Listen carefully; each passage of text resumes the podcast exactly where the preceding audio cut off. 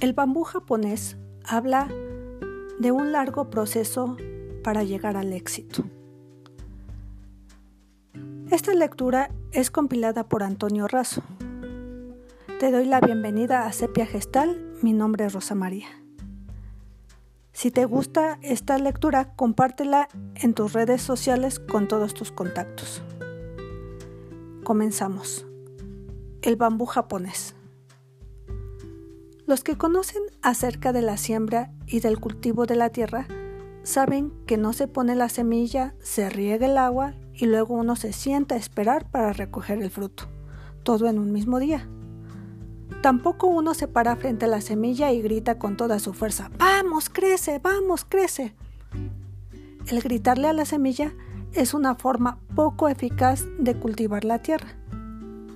Primero hay que abonarla, luego sembrar buena semilla y después regalar regularmente.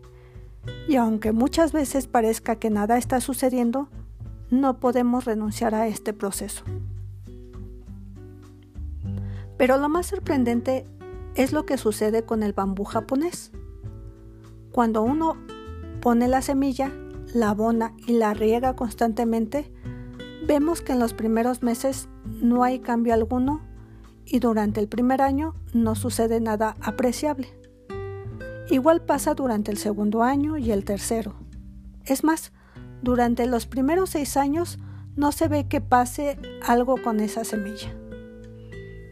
Pero lo inesperado ocurre durante el séptimo año, en donde en un lapso de tan solo seis semanas, esta planta de bambú crece más de 30 metros.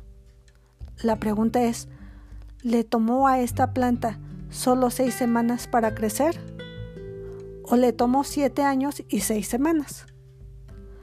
Durante estos siete años, el bambú estaba desarrollando un complejo sistema de raíces que pudiera sostener el crecimiento masivo que iba a experimentar.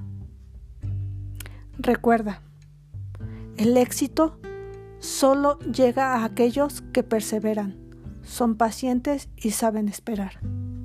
El éxito requiere tiempo. Es un largo proceso. ¿Te gustó la historia de hoy? Si te gustó, compártela. Me despido. Te mando un gran abrazo. Cuídate mucho y te espero en la próxima con un nuevo podcast. Si necesitas orientación, asesoría o psicoterapia, llama al 55 85 81 42 75. Te escuchamos.